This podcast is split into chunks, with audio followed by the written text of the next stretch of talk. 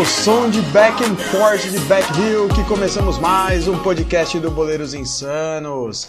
Aqui você sabe que os comentários são de verdade, sem passar pano, sem fazer média.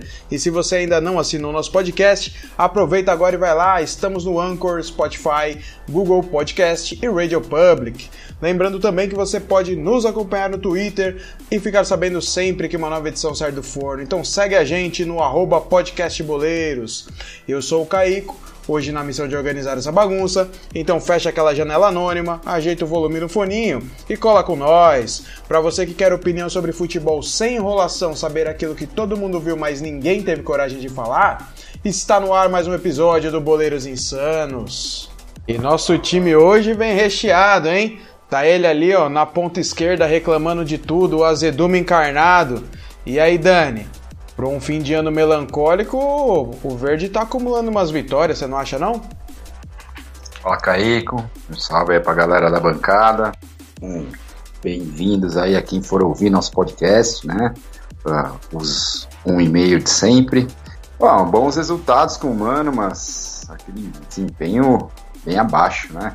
Um jogo horrível do Palmeiras no sábado, escapou de perder por causa do Everton, fez uma grande partida. Mas eu acho que hoje o destaque maior é pela crise no arquirrival, né?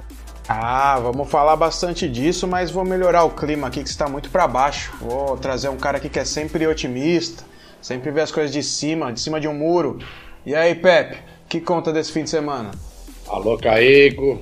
Salve aí pro, pra rapaziada da bancada de hoje. Hoje o time tá, tá completo aí, né? Quase completo. E, bom, é, hoje vamos falar bastante aí dessa demissão do Carilli, né? Algo que já, era, já eram favas contadas aí, umas rodadas atrás, ele já vinha balançando, agora finalmente caiu.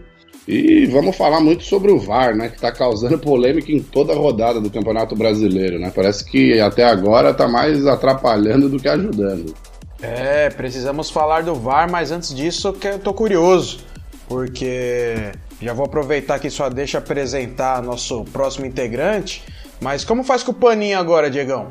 Que o Carilli perdeu o boné. Boa noite, senhores. Boa noite, ouvintes do nosso podcast Boleiros Insanos.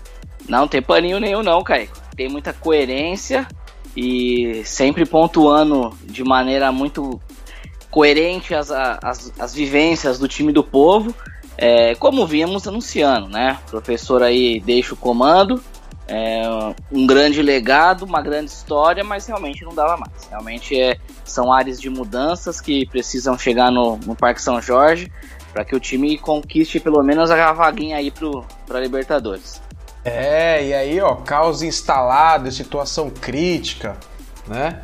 Tinha que ele tá aqui para dar o ar da graça e fazer o comentário, porque, na minha opinião, ele vai falar o seguinte: é o fim da era do DNA do medo. É isso, Andrezinho? Seja bem-vindo. Boa noite a todos. É isso, Kaique. Finalmente acabou.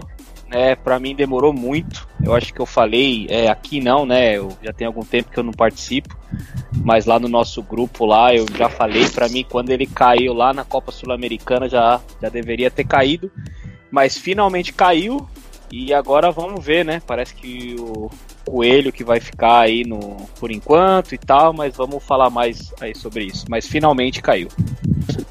É, caiu e já vamos aproveitar para começar com o time do povo, né? Não tem outro jeito de começar esse podcast aqui, porque a previsão que alguns de nós aqui tínhamos falado no, no último episódio que ia ser aí um, uma luta de um, com um time em crise e outro que tá vindo deslanchando, atropelando todo mundo, ia ser muito ruim pro Corinthians e foi, né? Tomou 4 a 1 na lomba aí. E vamos falar com a bancada corintiana para analisar esse jogo. Fala aí, Diegão. Como que foi assistir esse atropelo? Deu tempo de anotar a placa ou passou que passou?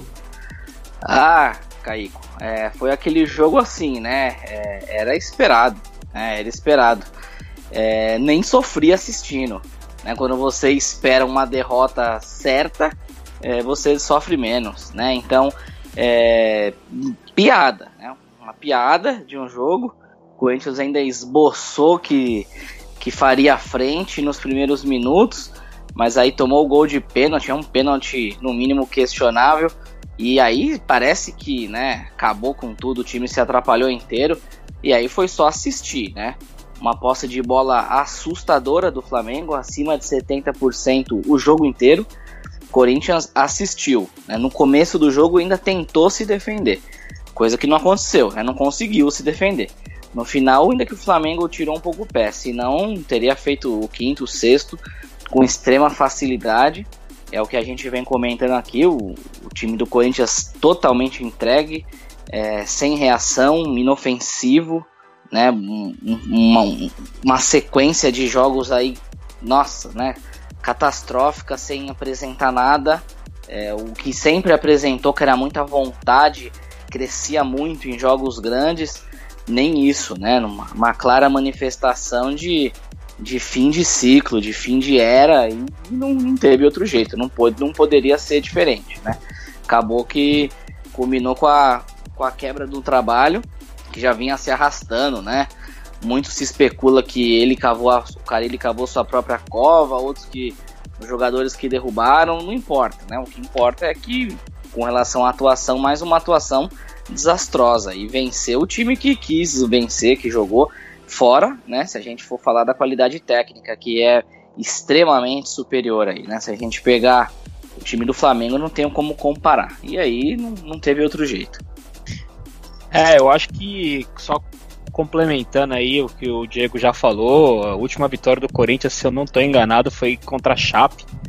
É, já tem bastante tempo aí, mas desde que o Caribe chegou para mim, é, ele chegou, eu não sei, eu acho que ele veio com status diferente, veio ganhando muito, brigando, cada, cada coletiva que ele dava era, um, era uma briga diferente, aí teve aquela coletiva dele que foi um desastre, onde ele expôs o Pedrinho, expôs o Vital, então não sei, o cara ele voltou, ele voltou muito diferente, para mim ele voltou achando que ele era o melhor técnico que tinha, e aí foi isso que foi isso que aconteceu aquele campeonato paulista lá que a gente conseguiu ganhar, para mim tem muito mais mérito o, o Cássio do que o, o, próprio técnico. Então acho que aquilo ali meio que criou uma, uma cortina de fumaça. E aí foi vindo, foi vindo, perdeu um monte de jogo e finalmente caiu ontem, né? Mas eu acho que se não fosse uma derrota de 4, fosse 1 a 0 ou 2 a 1 talvez o Andrés ainda ia segurar ele. É que não tinha mais como mesmo. É, uma derrota dessa fica difícil justificar, né, a permanência do, do técnico. E aí, Dani, o que, que, você acha? Vem novos ares aí? Ah, acho que não, né, cara? Acho que vão efetivar ó, Coelho ou algum cara aí, não sei, algum tampão até o final do ano. E ainda acho que o Corinthians está apostando todas as fichas no Thiago Nunes. É, o pessoal lá no Paraná está dizendo que ele quer alçar voo voos mais altos, ele gostaria de assumir uma equipe maior e, obviamente, apesar do Atlético hoje estar bem mais estruturado que o Corinthians, é uma equipe que, que nos últimos anos teve conquistas relevantes, está parecendo que está subindo de patamar, mas é muito menor, né? Outra prateleira. Quanto ao jogo, o jogo que eu esperava, né? Um amasso do Flamengo, não tem como comparar o time técnico e taticamente. Teve um cara aí que ficou meio cauteloso, e eu lembro que a gente falou bem que ia ser um amasso, né? E se concretizou. E o clima pro Carilli não, não existia mais.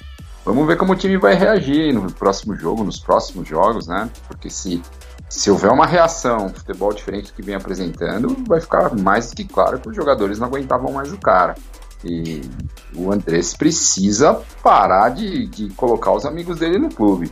Hoje, patética essa demissão do, do, do Sheik, né? O que, que o Sheik tá fazendo no Corinthians? Como que o Sheik pode ser um diretor de futebol? O cara que sempre foi um, um péssimo exemplo na carreira do ponto de vista disciplinar, né? Como é que um cara desse pode ser diretor de futebol de um time como o Corinthians? É, para mim é um parça do cara que tá ali. É, só isso justifica. Como que o Coelho pode ser o, o, o técnico da base? É, algumas coisas inexplicáveis, que depois ele vai, faz aquele discurso populista na, na imprensa e é, tem torcedor que ainda morre de amores por isso. Ele é o grande culpado por essas mazelas que eles vêm enfre enfrentando hoje em dia, principalmente pela megalomania de querer montar o estádio como foi. Né? Uh, vamos ver se ele acerta melhor aí essa, esse, se ele consegue dar um jeito nessa direção técnica, pelo menos, para que o Corinthians não, não passe essa vergonha de ficar de repente fora de uma Libertadores. Vamos, vamos aguardar assim nos próximos capítulos. É, Pepe, azedou pros meninos do Parque São Jorge. Tem algo a dizer ou só assina embaixo? Ah, não resta muito mais o que falar aí, né?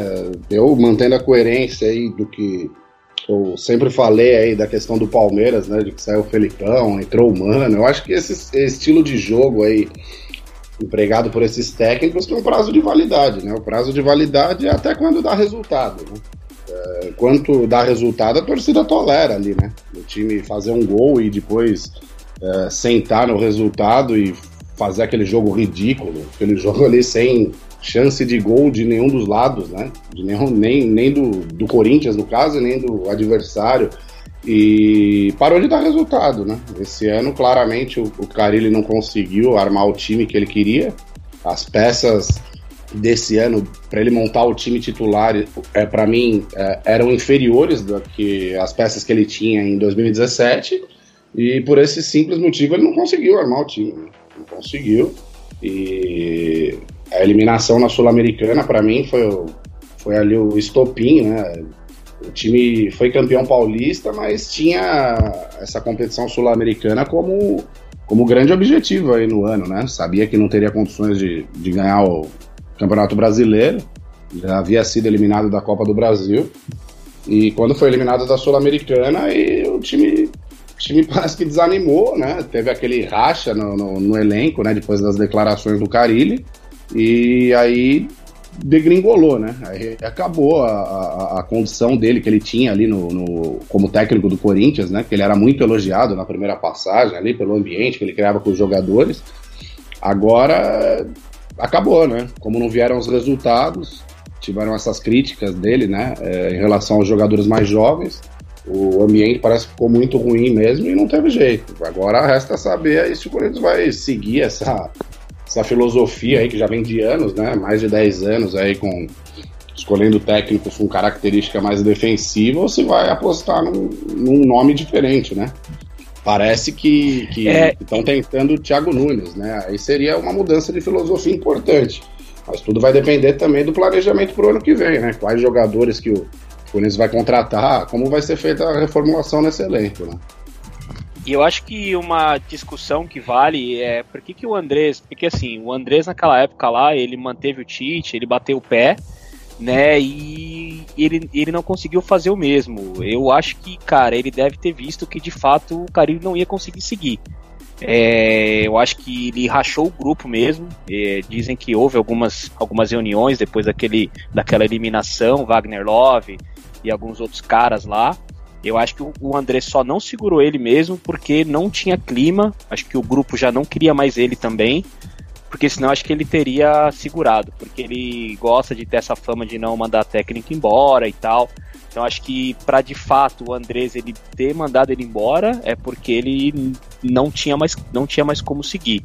Porque eu tinha primeiro recebido a informação que ele tinha pedido as contas, mas depois eu ouvi que não que o Carilli já é, no, no final do jogo, o Carilli já estava fazendo uma a, a, a, reunião lá, dizendo, ó, oh, agora o jogo, é, o jogo é quarta e tal. Aí chegou o Duílio e falou, não, é, não vai ter mais e tal. Então acho que pro Andrés ter tomado essa decisão de mandar ele embora, é porque ele percebeu que não ia ter clima mesmo. É, e a pergunta que não quer calar tá ligada a isso aí, né? O técnico deixou o cargo, não tinha mais condições, concordo com vocês, né? Aliás, faz tempo que a gente tá falando aqui que o Carilli perdeu a mão do time. E mas a pergunta é, fica só no, no Carilli? A gente já viu que não, porque o Sheik caiu, primeiro que não devia estar tá lá, mas que caiu, né? O pessoal fala que ele quebrava mais nas viagens que os próprios jogadores. Aí fica difícil ser diretor de alguma coisa, né? E mas e aí essa reformulação tem que chegar até onde? Essa que é a, o que a gente tem que responder aqui. Quantos jogadores tem que ir embora, na verdade, que não serve para esse elenco, que falaram que era bom no começo do ano, até melhor do que o Carilli tinha comandado. E que o Pepe falou, né? Será que o negócio é apostar no, no Thiago Nunes ou em linhas diferentes, mudar esse esquema vencedor? Deu prazo de validade? Desmoronou tudo? É isso?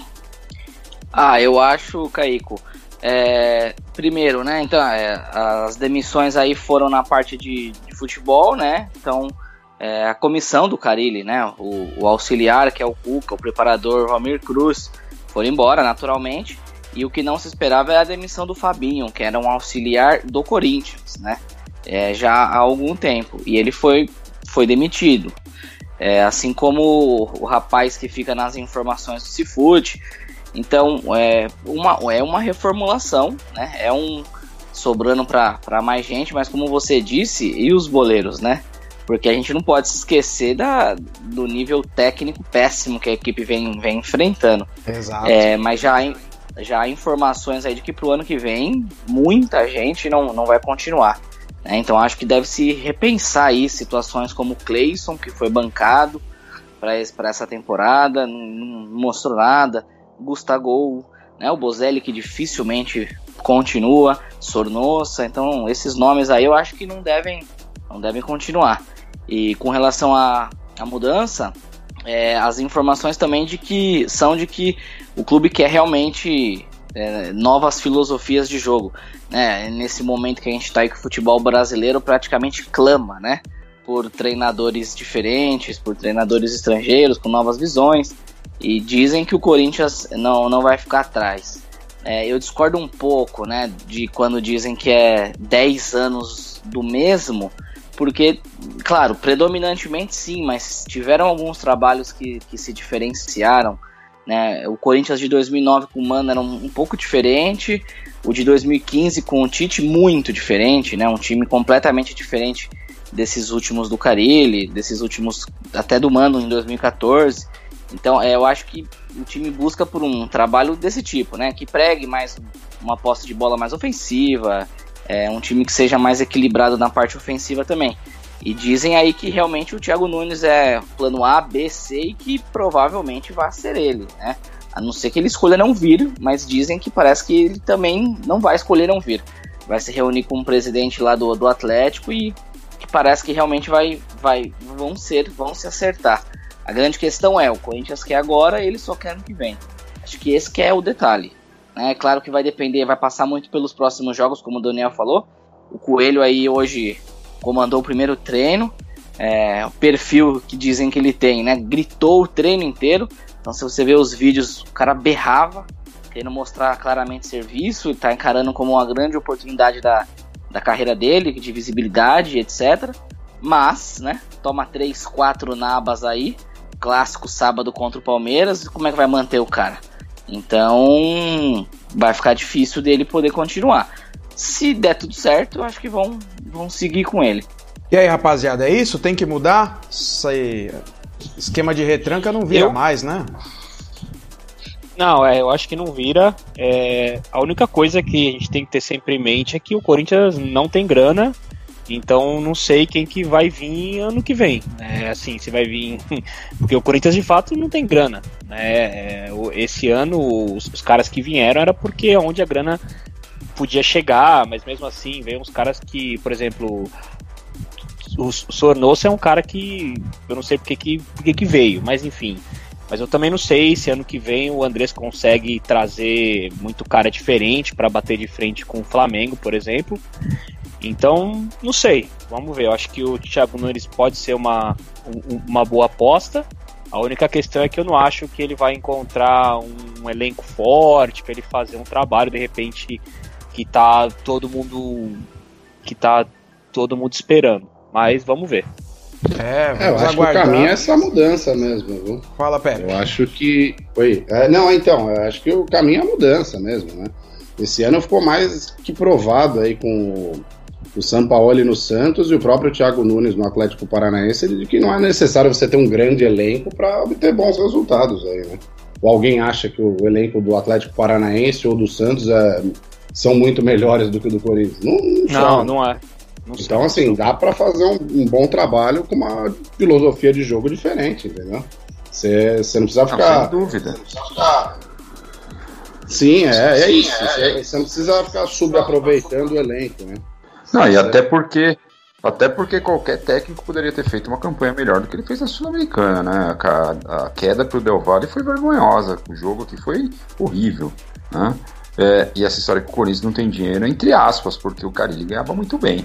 É, trouxe jogadores que tiveram um custo alto, tem caras ali com um salário Sim. elevado também, né? Então essa história é, de que não tem, é, como o Pepe falou, não tem dinheiro, mas o Atlético Paranaense tem mais dinheiro que o Corinthians? Não tem, né? Então passa muito pela filosofia. Não, tem que tocar. Acho que vai ser um golaço se trouxerem o Thiago Nunes. É, inclusive com relação a, isso, né? É, dizem que ele te, tem uma reunião hoje, ou já teve uma reunião hoje no Atlético para ver se renova ou não. Há expectativa que ele renove, mas estão é, dizendo que ele ficou atraído pela proposta. O Corinthians fez uma proposta salarial muito acima da, da que foi oferecida pelo Atlético. É, dizem aí talvez o dobro da proposta que o Atlético ofereceu, um vínculo curto até o final de 2020 e uma promessa de renovação completa de elenco. Que ele poderia participar e ele teria fortes influências nisso, tempo para trabalhar. Então, dizem que isso está seduzindo o cara e não sei, né? Acho que se ele não renovar mesmo entre hoje e amanhã com o Atlético Paranaense, pode ser um indício aí de que ele vai vir pro ano que vem. É, eu acho que é a grande chance dele mesmo. É, como o Daniel falou, o Corinthians muda o patamar dele, a única questão é é que talvez a torcida não vai ter uma paciência grande, né? Isso ele só que tem que pensar bem. É, ele vai ser um técnico novo, ele vai tentar implementar uma, um, um, estilo de jogo diferente. E se nos primeiros 3, 4, 5 meses a coisa não, uma coisa não funcionar, pode ser que a torcida comece a pedir a cabeça dele também. Então isso é uma coisa que ele tem que ter em mente, com certeza ele deve estar tá pensando muito nisso, né? Porque imagina, vamos dizer que a Corinthians não consiga uma vaga no que vem, fique fora da Libertadores de novo. Já vai começar o ano a torcida já com, já com raiva e tal, e aí ele vai tentar implementar um estilo diferente de jogo, e ele não vai talvez conseguir implementar esse estilo rápido, enfim. É, não sei se a paciência do pessoal vai ser, vai ser muito grande com ele também. Ah, eu não sei. Eu acho que a sedução para ele vai ser muito dinheiro. Dizem que o cara ele ganhava de 3 a 4 vezes a mais do que ele ganha no Atlético Paranaense. Isso para mim seria um baita atrativo. O Diegão, então, faria todas as funções possíveis no clube por esse salário, né? Agora. Só me chamar. O lance é que eu acho que a torcida do Corinthians anseia por um estilo de jogo diferente não vai pegar tanto no pé desse cara no começo, ele mostrou, demonstrou potencial. Eu acho que nem se viesse o Guardiola, é óbvio que se passar um ano, um ano e meio e não tiver resultado, nem se vier o Guardiola, a torcida vai aguentar, porque é clube grande, é igual o Palmeiras, né? É, isso aí, mas vamos aguardar primeiro se vão confirmar o Thiago Nunes, que é o principal cogitado aí para essa vaga e qualquer coisa tem o Paulista para isso, né, gente? O Paulista tá aí para se testar coisas, mudar time, mandar a gente embora, trazer jogador, é isso aí. Vamos aguardar, mas sem antes, né? Não podemos deixar de dar nosso palpite aqui para a próxima rodada. 31 o brasileiro aí já encaminhando seu fim, mas o Corinthians ainda tem que remar bastante para voltar para esse G6, G7 aí, né? E vai pegar o Fortaleza na Arena Corinthians, quarta-feira à noite. Horário bacana para quem não trabalha, né? Igual o Nenes, dá pra ir, sete e meia da noite, pô.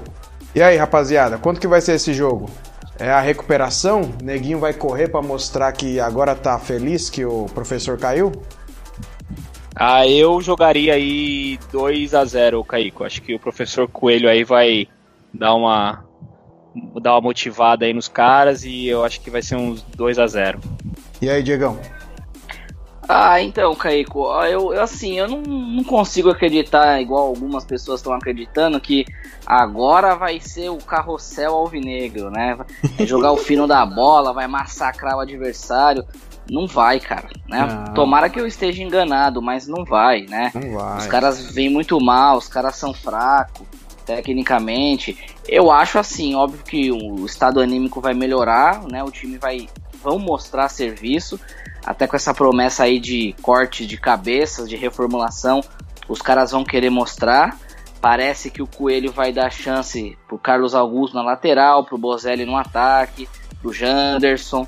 Então, jogadores que querem mostrar serviço. É, eu acredito numa vitória 1 a 0 sofrida naquela desgraça, naquele aquele desespero de sempre, mas não acho que agora vai dar show de bola não. E aí, Pepe? O que, que você chutaria como resultado?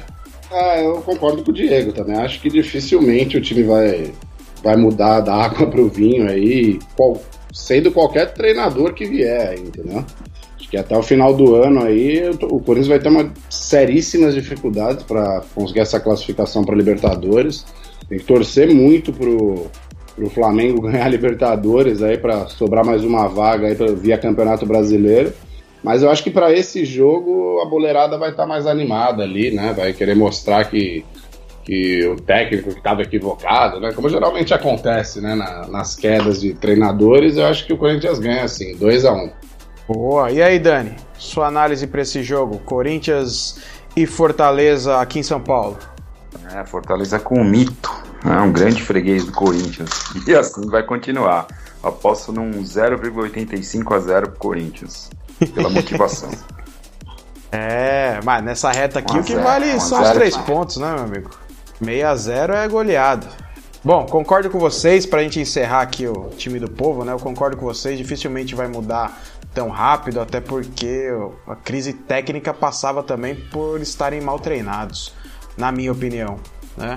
E eu acho que o Corinthians vai parar de perder pelo menos. Eu apostaria no empate aí, fazendo as vezes do Pepe, do nosso famigerado podcast. Ô Kaique, só antes de mudar o tópico aí, só uma, uma pergunta. Alguém viu por que, que o Fagner e o Cássio saíram? Saiu alguma coisa? Se machucaram mesmo? Se vão jogar quarta?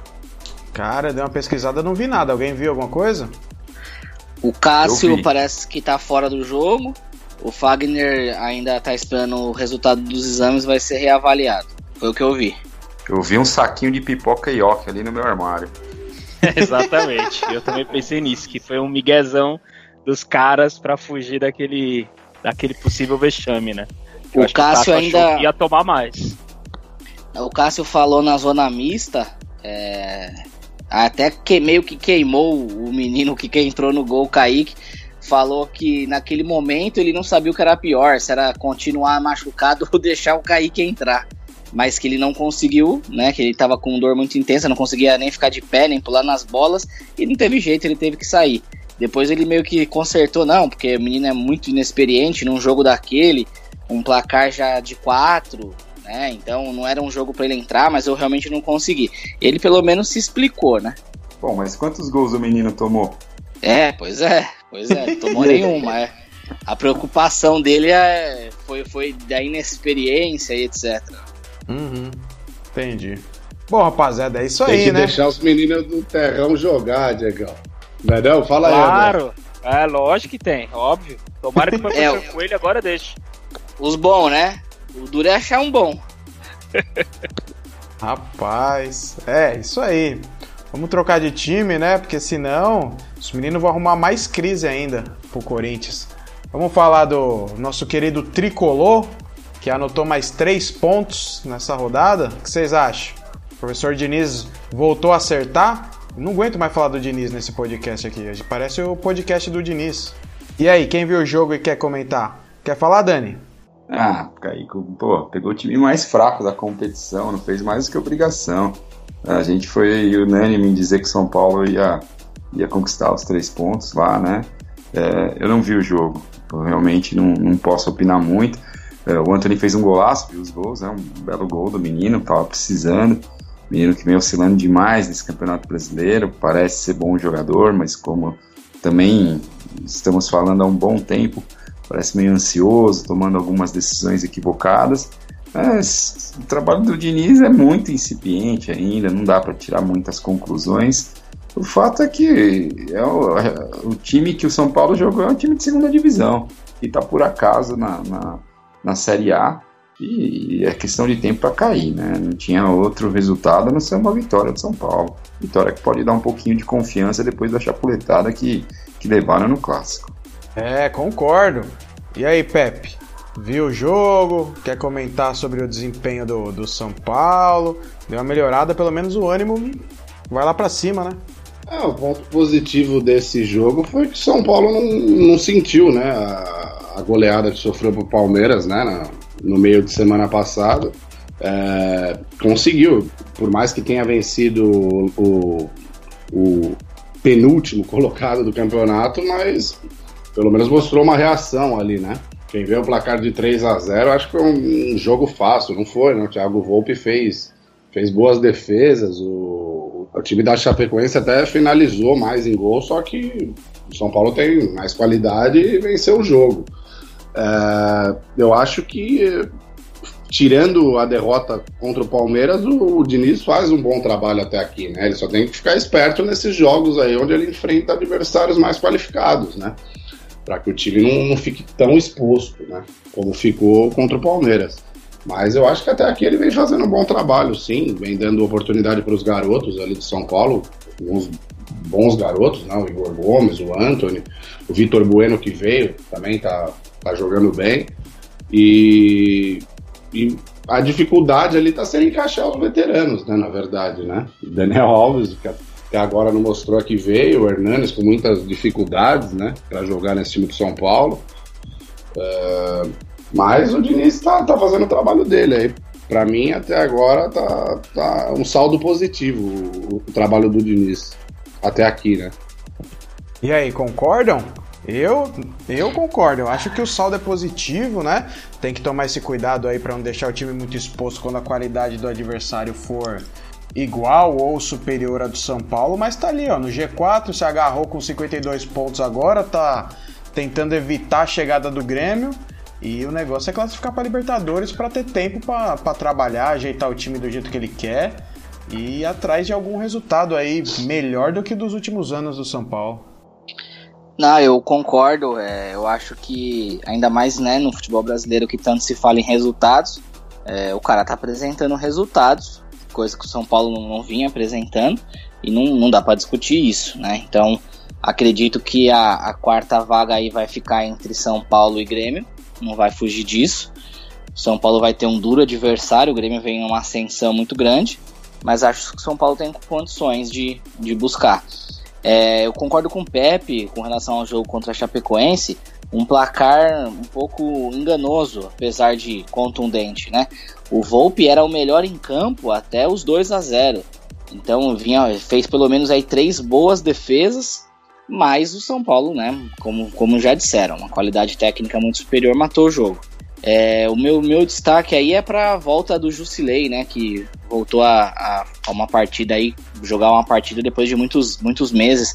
A última vez que ele tinha participado foi na final contra o Corinthians, do Campeonato Paulista, e, e entrou bem, né? Pelas estatísticas, foi o jogador que mais acertou passe. É, acredito, não, ao meu ver, que ele fez uma boa partida. E aí é, é, é mérito do, do, Diniz, né? Vamos ver como é que ele vai ser, porque o Diniz que reintegrou ele, o elenco, vinha sido, tinha sido afastado pelo Cuca, foi reintegrado pelo Diniz e jogou e fez uma boa partida.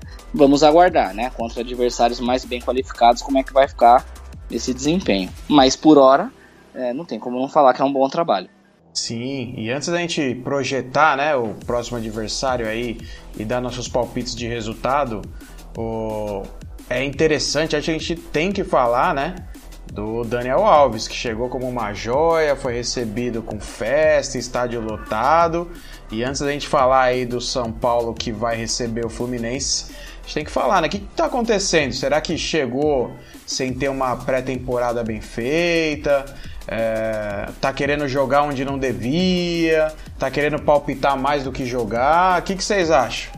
É, eu já dei a minha opinião, né? Para mim ele não tem velocidade, ele não tem um contra um, ele não tem o drible, é, ele não pode jogar de meio campo, não pode jogar ali de, de espetado na ponta. Ele foi sempre se destacou na carreira, talvez tenha sido um dos maiores laterais da história do, do futebol, do, da seleção e tal, é, mas chegou para mandar no time, né? Chegou com plenos poderes e isso é meio complicado, ainda mais falando de um time que há muito tempo não ganha nada relevante. É, não vejo o Daniel Alves conseguindo atuar no meio campo, no ataque. Eu acho que ele tem que tentar arrumar o lugar mesmo ali na, na lateral direita. Tá devendo muito, muito até agora. Falando muito mais que, do que tá fazendo. É, concordo. Acho que o Daniel Alves eh, até agora não mostrou que veio e ganhando um salário astronômico, né? Um milhão e meio de reais aí por mês e desse jeito vai ser difícil São Paulo conseguir um parceiro para ajudar a pagar esses salários, né? É, nessas últimas temporadas do Daniel Alves lá na Europa já já viu algumas reclamações ali né, na, na Juventus, no Paris Saint-Germain, que ele vinha numa queda física, né? Um jogador já com 36, 37 anos e tem essa dificuldade, né? Então, eu acho que ele deve, eu acho que ele, sim, ele deve jogar no, na lateral direita, né? Mas uh, acho que ele tem que ele tem que saber dosar bem essa, essa questão física, é, até porque ele não é mais nenhum, nenhum garoto. E tentar ali, o, o, o, Fernando Diniz tentar ali arrumar um, um, um plano melhor ali, né? Uma cobertura melhor para ele ali, para ele conseguir jogar, porque assim, a, a, grande qualidade dele sempre foi ofensiva, né? Ele não é um lateral que, que teve muito destaque ali, como os, lateral, como os laterais europeus ali, que, que jogam ali naquela linha de quatro ali, são mais marcadores, que no caso é, o, o Juan Fran é muito mais essa característica, né? Eu acho que o, o Diniz tem que achar ali uma maneira do Daniel Alves poder jogar lá, ajudando o time mais, mais à frente, na própria lateral direita, só com uma cobertura melhor ali. Ele não precise voltar tanto e, e, e não tem essa dificuldade aí para acompanhar o time adversário, né? É, eu, eu, eu já venho expressando a minha opinião aqui a respeito desse tema algumas vezes, né? Mas aí, claro, que claro que, que comentar depois do resultado é mais fácil, né? Mas aí a gente começa a se perguntar: é, será que ele realmente escolheu São Paulo? Será que ele realmente tinha tanta proposta na, na Europa? Porque estava em alta, né? Fez uma grande Copa América, mas até aí, né? Uma grande Copa América pela seleção brasileira não é das coisas mais difíceis. É, agora no São Paulo a gente está vendo toda a dificuldade que ele está tendo para jogar. O cara bate as principais faltas de escanteio e só. Né? Então, assim, para jogar a bola na área, tem o Sornosa, por exemplo, né? Não precisa ser, ser jogador de futebol. Então o cara vem, vem, uma baixa grande, e aí, como o Pepe disse, começa a se questionar qual será que é a condição do cara hoje de, de praticar futebol. Chegou no Brasil aqui, viu que a lateral é alucinante, né? Um ritmo de apoiar e de voltar alucinante. Meio campo parece que não demonstrou condições técnicas para atuar tanto que perdeu posições pro menino da base, né, pro Igor Gomes, por exemplo. É, parece que tá meio perdido. Né? A questão é, não vai ficar de fora, né? Quem que vai tirar o cara, o Daniel Alves, de um time titular na maioria dos jogos? Não vai. Ainda mais o Diniz, que foi contratado pelo Daniel Alves, praticamente. Então é, é uma situação difícil do São Paulo gerenciar, ao meu ver. Se ele não melhorar a parte técnica, é, vai se tornar um problema para o São Paulo. E pro próximo jogo, rapaziada? O que a gente pode pensar aí de resultado pro São Paulo? Vai enfrentar o Fluminense no Morumbi, quinta-feira. Tem tudo para terminar de empurrar o Fluminense para a Série B, que é o lugar de onde nunca devia ter saído. Concordam? E aí, Andrezinho, fala desse jogo. Não, Kaique, só sobre o Daniel Alves ainda aí, eu, eu acho aí, vocês podem falar melhor, eu acho que ele, quando ele veio, ele já deve, ele deve ter falado que ele queria jogar no meio, né? Eu acho que ele não veio, é, por exemplo, entendendo que ia jogar numa lateral e depois ele decidiu mudar. Eu acho que talvez isso influenciou na escolha que ele fez. Provavelmente ele, sei lá, de repente ele tinha uma outra proposta para ir para um outro time, mas aí os caras falaram: aqui você vai jogar na lateral direita, que é onde você jogou a sua vida inteira.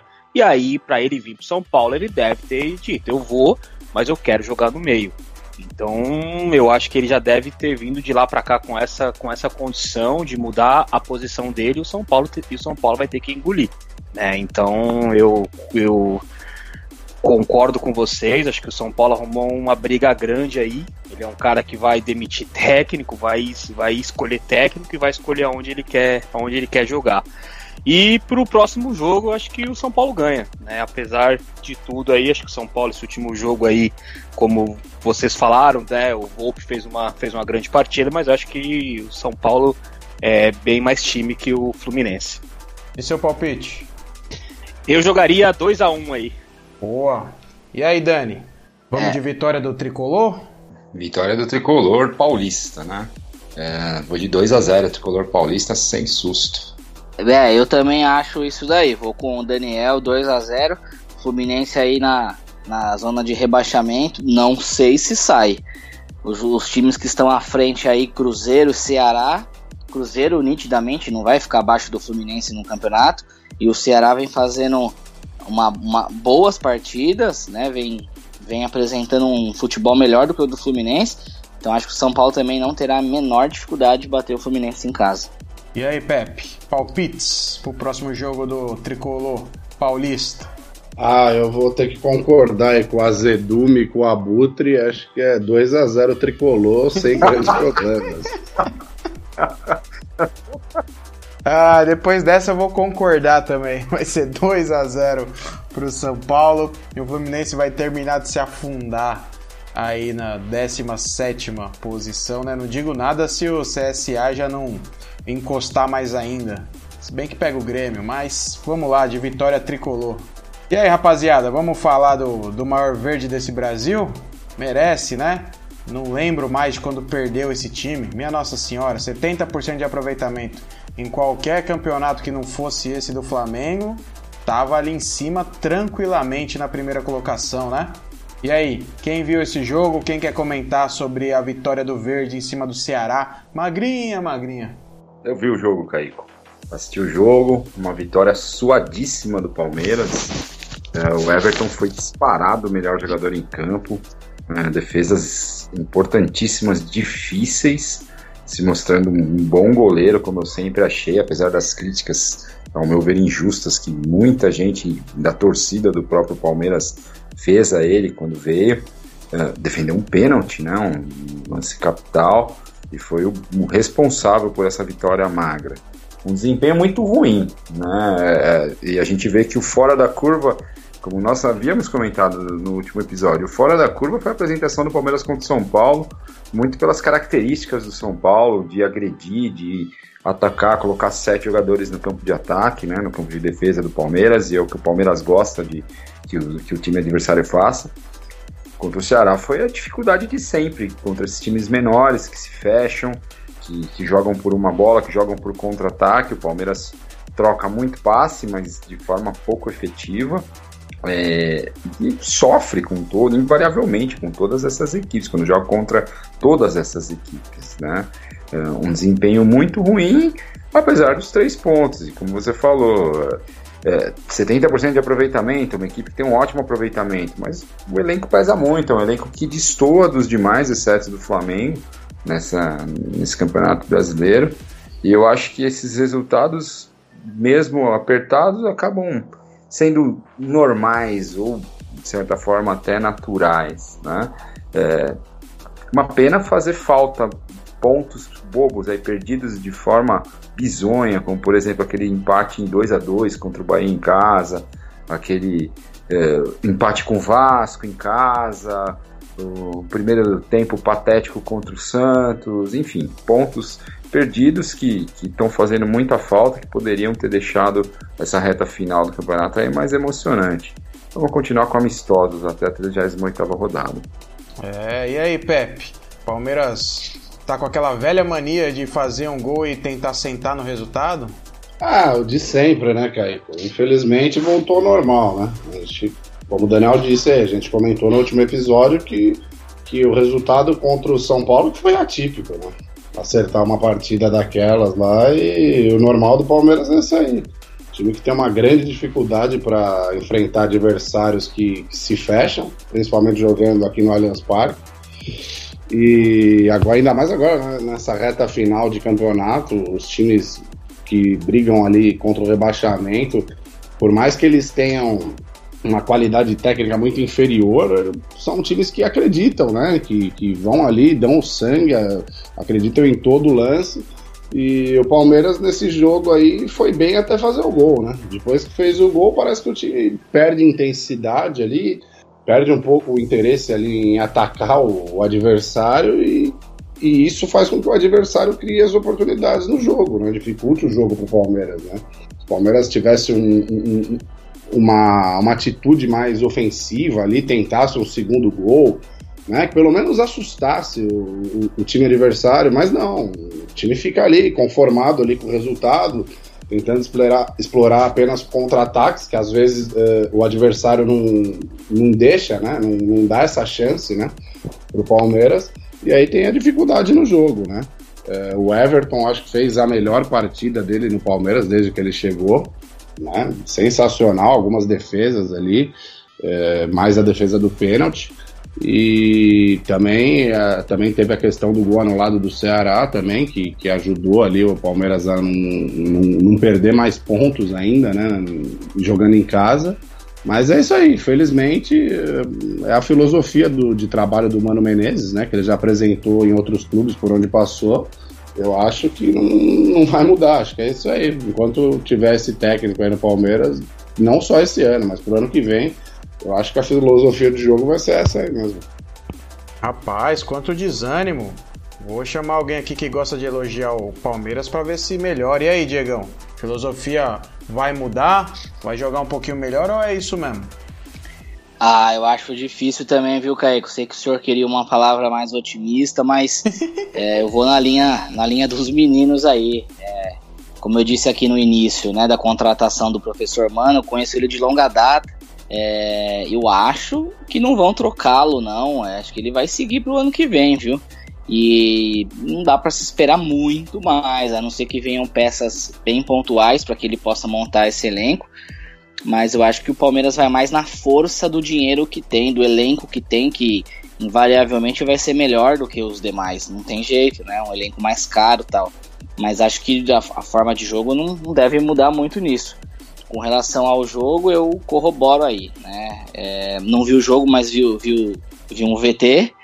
E o Everton foi disparado melhor em campo. Ali no final ali, o que o cara pegou de bola ali foi brincadeira. É, eu já elogiei bastante, gosto do, dele como goleiro. E ele talvez aí teve a melhor atuação aí pelo Palmeiras, com garantindo o placar. Mas acho que as perspectivas são, são essas aí. Acho que o Palmeiras, como eu venho mantendo minha opinião, vai perder poucos pontos até o final do campeonato.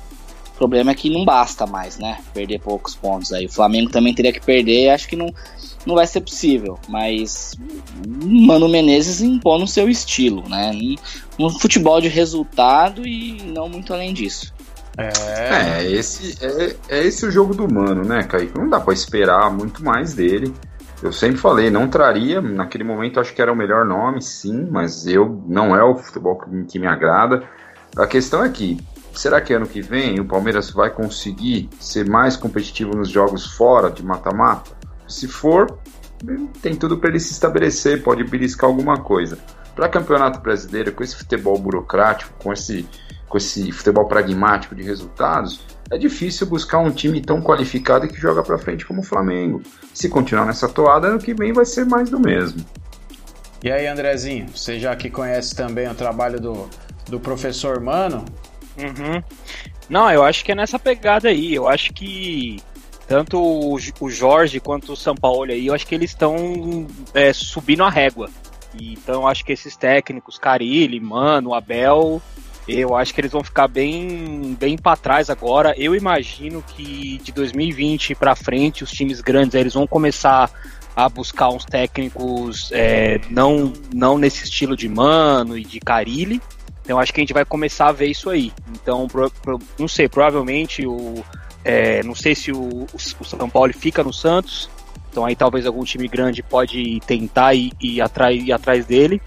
Mas eu acredito que a partir, a partir do, do, ano que vem a gente vai começar a ver uma mudança grande aí em relação a técnico em, em, em time grande. Eu acho que o Jorge Jesus e o São Paulo, acho que eles vão mudar a régua e acho que a gente vai ver uma mudança grande aí. É, vamos aguardar porque pro ano que vem ainda falta um tempinho, né? O Pepe acha que o ano já acabou, só que é festa, balbúrdia, mas dá falta, começou novembro agora. E a gente tem que fazer a previsão aqui pro próximo jogo do Verde, né? Que sai de São Paulo, vai aqui do ladinho pro Rio de Janeiro, enfrentar o Vasco, né? Na quarta-feira.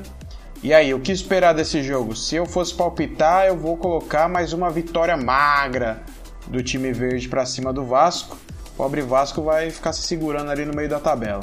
E aí, Pepe, qual o seu palpite para esse jogo? Olha, infelizmente eu acho que o Vasco vai dar aquela força lá pro co-irmão. Acho que um a um. Rapaz, e aí, Dani? Ah, eu vou num palpite clubista de um 2x1, viu? Mas sem convicção nenhuma. O time do Pô fechou, tá fazendo uma campanha, ao meu ver, até que surpreendente. E o Palmeiras com esse futebolzinho burocrático, não sei não. É, pessoal desanimado. E aí, Andrezinho, fala pra gente. Quanto, quanto que a gente tem que esperar de placar? Vasco e Palmeiras. Olha, acho que vai ser um jogo difícil. Eu apostaria uns 3 a 1 pro Vasco. é isso. André Lang, André Lang. Surpreendente. Aproveita aí, Diegão. Vai. André brincadeira. Pega nesse, pega esse vácuo aí. Nah, eu sou um comentarista um pouco mais coerente, né, Kaique? Eu não, não vou nessa onda de cair na emoção aí, não. Então, para mim, eu vou, vou com o Pepe. É um a um, jogo duro. Não acho que o Palmeiras ganhe do Vasco lá, não, viu? Hum, olha aí, palpites divididos. Vamos aguardar para depois a gente comentar, né, no nosso próximo episódio. É isso? Falamos de quem tinha que ser falado? Acho que ficou faltando Alvinegro Praiano de novo, né, cara? Ô, Pepe, é, foi um lapso. Não foi de propósito, não, tá? Me desculpe. Aproveitar e falar do seu time, então, né? Santos, maior da Baixada, que pegou o Botafogo. Esse time do Botafogo, meu Deus, é um dos times mais frágeis que eu já vi no Campeonato Brasileiro, com exceção dos que já estão rebaixados. Como é fraco!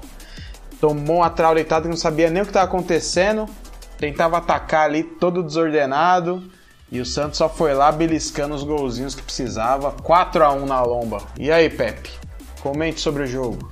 Ah, grande apresentação do Santos, né? É um placar que eu acho que até já é esperado, né? Botafogo vem ladeira abaixo nesse Campeonato Brasileiro, acho que corre grande risco de rebaixamento ali, junto com o Fluminense. Acho que nesse momento são os grandes mais estão mais ameaçados aí. É, dependendo dessa reação aí do CSA aí, se continuar com a Gelfux, talvez caiam até dois grandes, não duvido não. E o Santos fez o que se esperava, né? Jogando em casa, né? Pegou um time tecnicamente inferior e enfiou uma sacolada, né? Destaque aí para o jogo do, do Marinho e do Soteudo, né? Foram muito bem no jogo. E o Santos aí seguindo a toada dele aí para garantir essa terceira colocação aí sem nenhum susto. É, e aí, Diegão? Viu o jogo? O que tem para comentar do querido Fantástico? Rapaz, eu vi, hein, Caico? Foi um atropelo mesmo. O Santos atropelou, passou por cima. É, acho que podia ter sido 5, 6 também, tranquilamente. É, no popular, o Botafogo não viu a cor da bola. O Botafogo tá tentando entender o que, que aconteceu, não sabe nem o que aconteceu. Né? O Santos jogou como quis, fez o placar como quis. Então, novamente, aqui a gente precisa tirar nosso chapéu, porque os caras se impõem e, e jogam bola de uma maneira que hum, o Botafogo não respirou o jogo inteiro. É, e só tomou um gol é, em mais uma péssima atuação do Everson. Né? Então, é, isso é uma, uma das coisas que eu não me conformo. Tem muitas coisas que eu não me conformo no São Paulo, embora não seja cego, né? Veja o excelente trabalho que ele faz, mas o Vanderlei ser banco do Everson eu não entendo. O cara toma um frango por jogo e não faz nenhuma grande defesa assim. Ontem saiu de uma maneira bizarra do gol. Se não, nem isso o Botafogo teria arrumado. Teria sido um, um vareio ainda maior. Mas eu acho que o Santos, nada de braçada aí, dificilmente vai perder esse terceiro lugar aí. Acho que vai, vai, vai, vai garantir. Eu acho que quanto ao Vanderlei, eu acho que na época que o São Paulo tirou ele era porque ele era porque ele não sabia sair com o pé, não era? Uma coisa assim. É exatamente isso aí, André. Eu também concordo com o Diego. Acho que embaixo Mas é goleiro, traves... tio. O goleiro tem que pegar com a mão. Exato. É, eu concordo. É, o Vanderlei embaixo das traves é muito mais goleiro, né? Só que o São Paulo já disse em entrevistas aí que o goleiro dele é o é o Everson justamente por ligar contra-ataques, aí não dá aquela quebrada na bola e etc e tal. Aí é estilo de jogo e preferência do técnico, né? Santos em uma apresentação de Santos do São Paulo e o Botafogo numa apresentação típica de Botafogo. O resultado não me surpreendeu, esperava uma, uma vitória tranquila do Peixão, uh, um placar mais elástico do que eu imaginei. E o Santos é isso, está garantido na Libertadores, não perde essa vaga direta. Uma campanha surpreendente e continua a questão: será que o São Paulo fica para o ano que vem? Todo planejamento e qualquer aspiração santista passa pela permanência do técnico. Eu acho muito difícil que ele, que ele fique. Toda semana sai na imprensa a mesma coisa, né? E não, não vejo motivos para ele continuar à frente desse time do Santos, que não deve ser reforçado. Uma campanha muito acima do esperado para esse campeonato brasileiro. Ah, eu concordo, hein? Acho que essa campanha aí, nem os próprios torcedores mais otimistas do Santos esperavam. E para aqueles que ainda têm coragem de criticar o professor, quando ele sair no final do ano e entrar qualquer outro aí com esse estilo de jogo que a gente está cansado de ver por aqui, vão, vão chorar de saudade, hein? Que o Santos, para mim, tá consolidado nesse terceiro lugar aí. E ano que vem é liberta direto. E qual que é a expectativa aí? Vocês já ouviram alguma coisa? Se ele fica, se ele sai? Andrezinho, você tem que ouvir o podcast de vez em quando, né, irmão? É, então, eu tô em falta um pouco. Ah, percebe-se, mas todo mundo acha que ele sai, que ele não tem motivo nenhum para ficar. Eu, particularmente, acredito que ele deva receber uma proposta da Europa, que eu, eu acho que é mais provável, ou até mesmo uma proposta de um grande clube da América do Sul, não sei, acho que River, o River Plate pode ficar sem técnico, o Racing da Argentina também, né? acredito que ele possa receber uma sondagem desses times e por que não do próprio Corinthians, apesar dele ter Exato. um contrato que tem multa, né? É, exato, era isso que eu ia, era isso que eu ia falar, né? O Andrés poderia tentar aí um contato agora e sei lá, e tentar trazer esse cara ano que vem. Esse sim, eu acho que aí mudaria bastante o time. É, mas que a gente vem reiterando aqui é que dificilmente ele fica, né? A diretoria já falou que dificilmente vem reforços aí de mais peso, né, ganhando mais, que melhorem a qualidade do time, e ele não é técnico de ficar armando o time para ficar em terceiro colocado, né? Já foi técnico de seleção, ah, é, tem bons trabalhos e vai procurar oportunidades aí de, de levantar taça, né? Mas vamos aguardar o que a gente consegue falar quase que com certeza aqui é a próxima rodada do Santos né? Que se veio de um 4 a 1 agora contra o Botafogo, quando pegar o Havaí, coitado do Havaí. Alguém discorda não? Aí é mero, é mero jogo de palpite, né? Só para cada um dar o seu, porque não é favas contadas, né? Soma mais três pontos e próximo. É, exatamente. Aproveita e dê o seu palpite, Diego. 2 a 0 pro Santos. Olha aí. Você, Dani, quanto que vai ser? Acompanho o Diegão, vou de 2 a 0 pro time do Pepe. Por incrível que pareça, acho que o jogo contra o Havaí vai ser mais difícil do que o jogo contra o Botafogo. E aí, Andrezinho? Pega o Havaí lá, quarta-feira, às 9 da noite. E com o Sampaoli falando que, na opinião dele, o Santos está devendo mostrar serviço fora de casa. Então os meninos vão daquele jeito. É isso, eu jogaria uns 3 a 1 aí.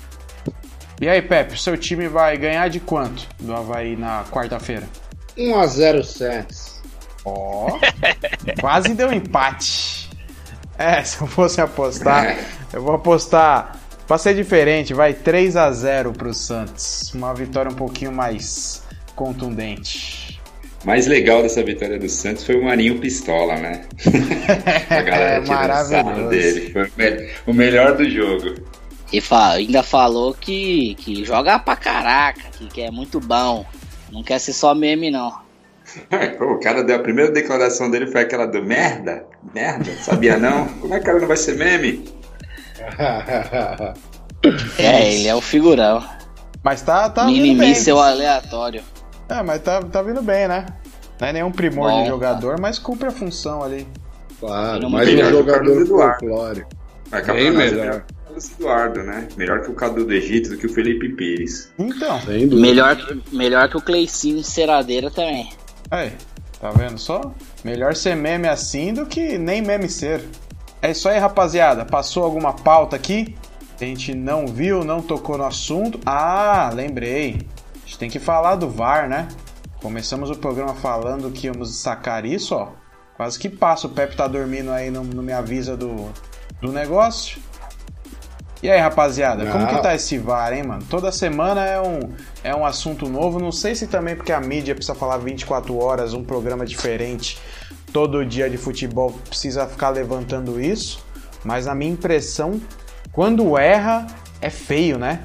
Se você pegar a estatística, ele tá colaborando bastante para evitar aqueles erros graves. Mas os erros que a gente vê aqui no Brasil é só aqui também, né? Só, muito atrapalhada, né, Caico? Principalmente aí na questão do impedimento, aí que parece que não, não, não existe mais agora a mesma linha, né? É, ou tá impedido, ou obrigatoriamente tem que estar tá impedido ou não, né? Uh, ainda não ficou bem claro essa questão aí da computação gráfica, aí do 3D, que eles analisam aí o impedimento.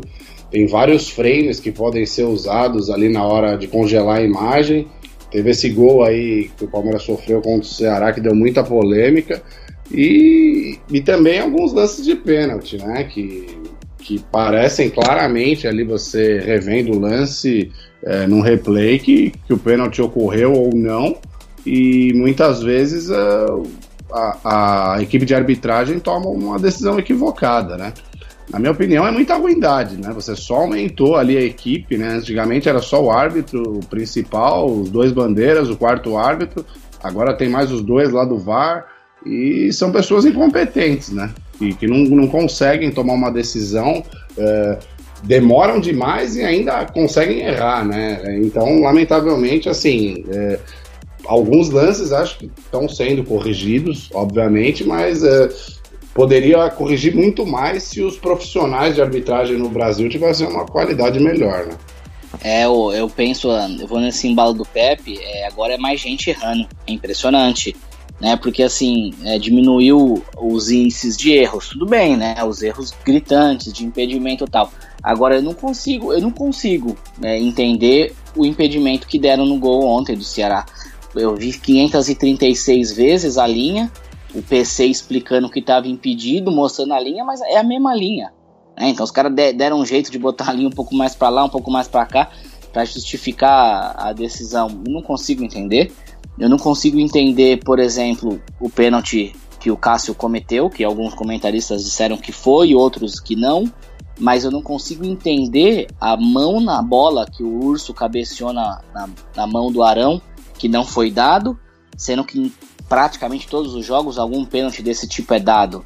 Né? O jogador com o braço aberto, cabeceou pro, perto, entendo, mas tá todo mundo dando. Então não tem padrão, não tem padrão, não tem é, coerência, cada um apita do jeito que quer, é, não chama no VAR, parece que por mero é, não quis chamar, então é isso que acaba irritando. É, essa semana eu tava lendo uma matéria que fala sobre o VAR na Europa é, o campeonato já está rolando há um bom tempo e o juiz não foi chamado nenhuma vez à cabine para ficar escolhendo lance. Então é rápido. Aconteceu, tomou, interpretou, segue. E o Brasil aqui não, não acontece. Quando chama, ainda chama errado, e quando não chama, alguém decide errado. Então, muitas coisas para serem revistas para o próximo temporada. É uma polêmica sem fim. Essa da mão, eu tenho uma opinião, não acho que seja lance para VAR para VAR, é só se discutir se pegou ou não na mão, e, e mas acaba sendo interpretativo o lance, né? Ainda. É, na minha opinião, todo, toda bola na mão, pênalti acabou. Se você uniformiza. E vai acabar essa polêmica de cada um ter um critério para marcar essas bolas na mão, porque desviou Concordo. antes, não sei o quê. Concordo. Se você tiver um lance objetivo, fim, acaba essa polêmica. Agora, a grande discussão é a demora. E por que que não liberam o áudio do VAR, né? O que se conversa entre o juiz e quem está lá na cabine. Por que que não se libera isso? Por que que ninguém pode saber o que é conversado? Tem alguma coisa a esconder? Não é possível. Né? A gente pode imaginar que seja isso. E aí, Andrezinho, o que tá achando do VAR até esse momento no Brasil? Eu, cara, eu acho que é ruim com ele e pior sem ele. E lógico que eu eu acho que tem vários, tem vários erros, mas tem bastante acerto também. Acho que como todo sistema novo, né, ele vai demorar um tempo aí até todo mundo se, se acostumar e tal. É, não, concordo que melhor com ele, mas é. não dá, né? São coisas, são erros amadores que a gente vê. Acho que isso que o Diego tava falando que é meio que irrita, né? Pô, faz uma reunião ali, pessoal. Passa Sim. uns vídeos pra rapaziada. Fala, isso aqui é bola na mão, isso aqui é pênalti, isso aqui não é. Se não for assim, é geladeira, rapaziada. Vocês fazem isso da vida, pô. E não ganham mal para fazer isso. Diga-se de passagem. É, e. Pra não ter nenhum padrão, nenhum critério. Eu... Não, sem dúvida. E assim, eu acho que o problema em si não é o VAR, são as pessoas que estão usando Sim, o VAR. Né? O VAR ali é uma, é uma máquina que ele vai, ele vai te mostrar a imagem. Agora, os caras que estão ali por trás é que não estão sabendo é, entender. Então, mas eu acho que isso, é, eu acho que é uma questão de, de tempo, talvez aqui uns dois anos ainda, né? O, o Gaciba estava dando uma entrevista esses dias explicando que todo jogo que eles pegam erro, eles fazem uma reunião, conversam. Então acho que a gente ainda vai ver muita coisa, muita coisa errada ainda até dar uma estabilizada. Não, e sabe o que é o pior? Que, É, mas o, essa- que, o, que o VAR ajudou a, a, a mostrar, né? Porque uma desculpa que adoravam utilizar é que o jogo estava muito rápido. A velocidade do lance não permitia a análise ali e por isso alguns juízes acabavam errando. Agora o cara pede o replay em câmera lenta, em velocidade normal, olha de novo, olha do avesso, pede um raio-x e erra. Quer dizer, não é a velocidade do, do jogo que interfere, não, é a falta de qualidade, né? Que eles estão formando o árbitro aí, igual tá formando jogador de várzea hoje em dia, né? Os caras não sabem os fundamentos do negócio. Então, mas isso passa por uma discussão mais ampla, né? É, a CBF que ganha tanto com amistosos é uma entidade riquíssima e a gente tem árbitro que dá expediente no banco de dia e vai arbitrar uma partida de futebol à noite, não tem cabimento, você não tem profissional na área, né? Até vou dar esse desconto para os caras, mas a minha crítica maior é essa, porque não liberam no mínimo esses, é, esses áudios é, e também concordo com vocês quanto à curva de aprendizado, do uso, da adaptação à tecnologia. Acho que é uma, algo que veio para ficar e que deve melhorar com o tempo. Mas é impressionante como no Brasil tudo, tudo, né, é mais devagar do que lá fora. É, outra coisa que eu também acho que não, não fica bem claro é em lances interpretativos, né? Que acho que pelo protocolo do VAR ali é, diz que o árbitro de campo que toma a decisão, né? Que a decisão dele é soberana. Em alguns jogos parece que isso é respeitado, em outros parece que a cabine do VAR chama lá o juiz para olhar lá na beira do gramado. Então isso é outra coisa. Acho que é a questão da padronização mesmo, né? Eu concordo com vocês também do lance, da, do lance na mão, eu acho até injusto toda a bola tocada na mão ser marcado pênalti, mas eu concordo que para padronizar seja dessa forma, né? Você vai evitar tantos erros ali, pelo menos fica padronizado. Bateu na mão, pênalti, acabou, não tem discussão. É, acho que a questão é isso aí da padronização mesmo, né? E aí é o seguinte, o árbitro errou uma, vai, vai, toma uma bronca, errou a segunda, vai lá para reciclagem. Errou a terceira, esses erros claros é, de, de, regras e, e, situações padronizadas, aí manda o cara embora, tio. o cara não pode habitar mais, entendeu? Rebaixa ele para jogos da Série B, Série C, sei lá. Alguma providência tem que ser tomada. Se erra palpite, a gente não te rebaixa? É, até porque não vai. A maioria dos palpites eu acerto. Inclusive 1x0 do Palmeiras contra o Ceará e 80% dos palpites. Não, e o detalhe aí é que os árbitros de Série A, né? Eles estão sempre escalados uh, pelo menos uma vez na semana, né? Então, se quer fazer expediente bancário, é porque quer. Porque dá pra viver com esse salário de árbitro aí que não é baixo, não, rapaziada. Tem esse desconto você pode dar, acho que pros árbitros de divisões mais baixas aí, que deve ser uma correria. Mas na Série A, pra cometer erro de árbitro de várzea, Pra mim não cola, não. Ah, então, mas, mas pra chegar na Série A, o cara passou por outras, outras divisões, né, Caio? E Sim. assim, é bom o salário quanto? O cara vai trabalhar até 45 anos só. Né? Qual o atrativo pro cara só ser árbitro hoje? Quem vai ser maluco de fazer isso? Complicado. E outra, né? é uma atividade de risco, né? Se ele perde aquilo ali, acabou. Então ele tem que manter, ou de repente, uma segunda renda, porque se ele cometer algum, algum erro aí, aí a, a federação afasta o cara e o cara fica sem renda nenhuma. Então é, talvez ele tenha que manter essa segunda renda até por, até por não ter muito risco. Mas vocês já viram os, as denúncias, né, os flagrantes de cabide de emprego que tem nisso aí? Tem árbitro que é, que é assessor de deputado e nunca apareceu e é só para falar que tem outra renda, só para ter esse negócio que eu tenho que trabalhar em outro lugar. Porque a renda que faz do jogo, ele abre os seus negócios e faz, faz girar de outro jeito. Ah, imagina, eu acho que isso aí é uma grande, uma grande mentira, né? Acho que a maioria dos árbitros levam a vida, a renda que recebe ali como árbitro mesmo. Exato.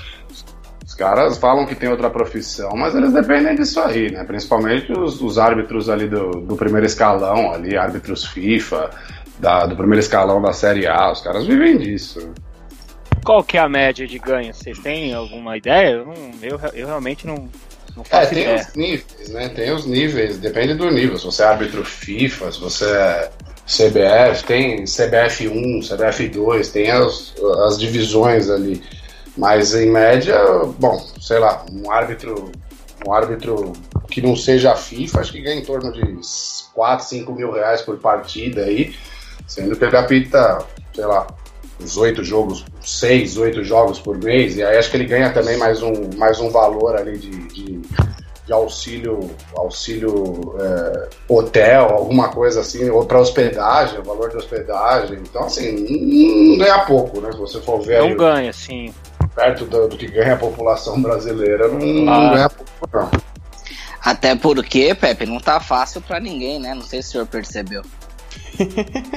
não, não. O país teve uma crise. Né? Então, então é um bom salário e que comecem a acertar, senão serão cobrados. Justo. É, isso aí, rapaziada. Passou alguma coisa ou ficamos por aqui? Fim. Só um destaque, só um destaque pro ex-campeonato do Lewis Hamilton, né? Um monstro da Fórmula 1. Ano que vem deve quebrar as marcas, os recordes do Michael Schumacher. Boa lembrança aí, ó. Levantou mais uma taça. É, rapaziada, é isso aí. Muito obrigado pela participação. Muito obrigado aí para quem está nos ouvindo até essa até esse minuto. É isso aí. Um abraço. Valeu. Abraço, Falou, senhores. Abraço. Valeu, valeu. Falou, abraço.